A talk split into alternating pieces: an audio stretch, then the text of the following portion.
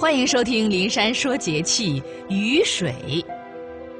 雨水是二十四节气中的第二个节气，在每年的正月十五前后。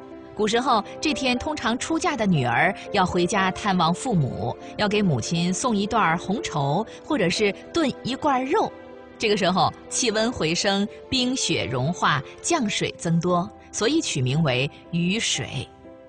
雨水不仅表明降雨的开始及雨量的增多，而且表示气温的升高。雨水前天气相对来说比较寒冷，雨水后人们则明显的感到春回大地、春暖花开和春满人间，沁人的气息激励着身心。这个时候，我国的大部分地区严寒多雪已经过去了，下雨开始，雨量渐渐增多，有利于越冬作物返青或生长。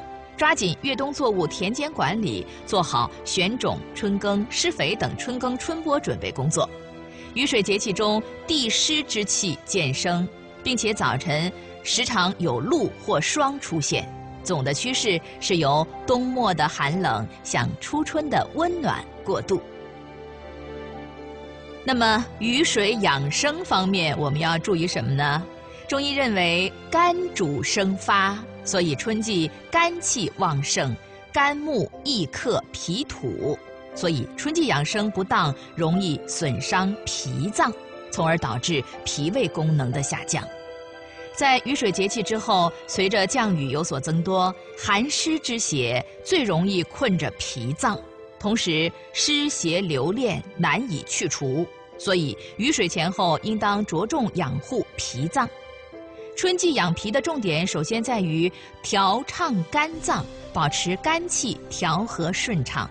在饮食上要保持均衡，食物当中的蛋白质、碳水化合物、脂肪、维生素、矿物质等要保持相应的比例，同时还要保持五味不偏，尽量少吃辛辣食品，多吃新鲜蔬菜。其次要注意健脾利湿，内以养护脾气，外以清利湿邪，从而达到养脾的目的。春寒料峭，湿气一般是加寒而来，所以雨水前后必须注意保暖，切勿受凉。同时，少吃生冷的食物，以护脾胃阳气。多吃一些诸如鲫鱼、胡萝卜、山药、小米等食物，以达到健脾的目的。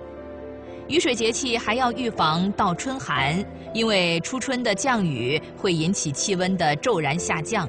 这尤其对老年人和小孩的身体健康威胁比较大，特别是温度骤然下降的时候，老年人的血压会明显的升高，容易诱发心脏病、心肌梗塞等；小孩则容易因为气温的改变而引起呼吸系统的疾病，导致感冒和发烧。